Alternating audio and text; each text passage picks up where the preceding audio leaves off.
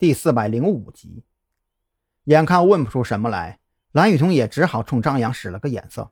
二人起身走进电梯。奇怪呀，我记得这栋楼最少有五层，怎么电梯只能到四层啊？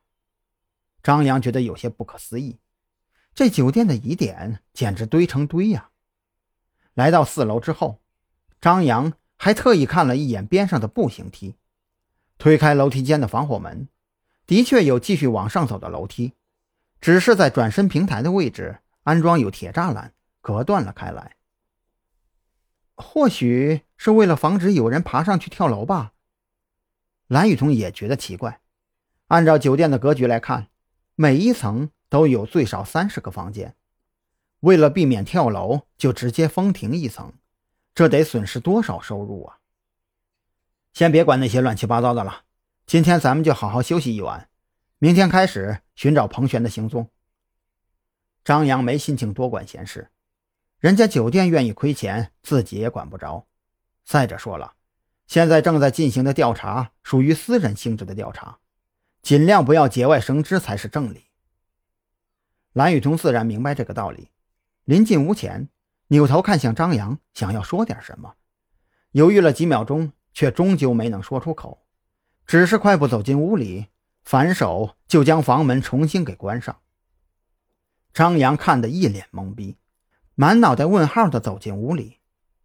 这酒店的房间还算靠谱，干净的木质地板，墙壁上贴着带有金色纹饰的壁纸。再加上简约的吊顶风格，看起来还是很舒服的。张扬匆忙洗了个澡，也没去看时间，将手机闹铃定在第二天早上六点半，就直接躺在床上睡了过去。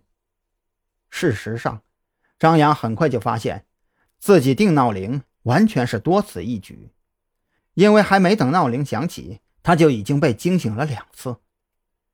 第一次是在十一点半左右。楼下传来很重的脚步声，就像是行走的时候故意大力踩踏发出的声音。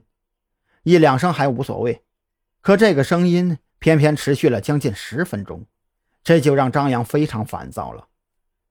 好不容易再次睡去，房间外面的过道里却又传来凄厉的鬼哭狼嚎。尼玛，有完没完了？张扬的心态都快炸了。之前的脚步声暂且不说。这鬼哭狼嚎的声音，八成就是那两个道士弄出来的，简直是难以想象。他们这样搞，难道不是在砸酒店的招牌吗？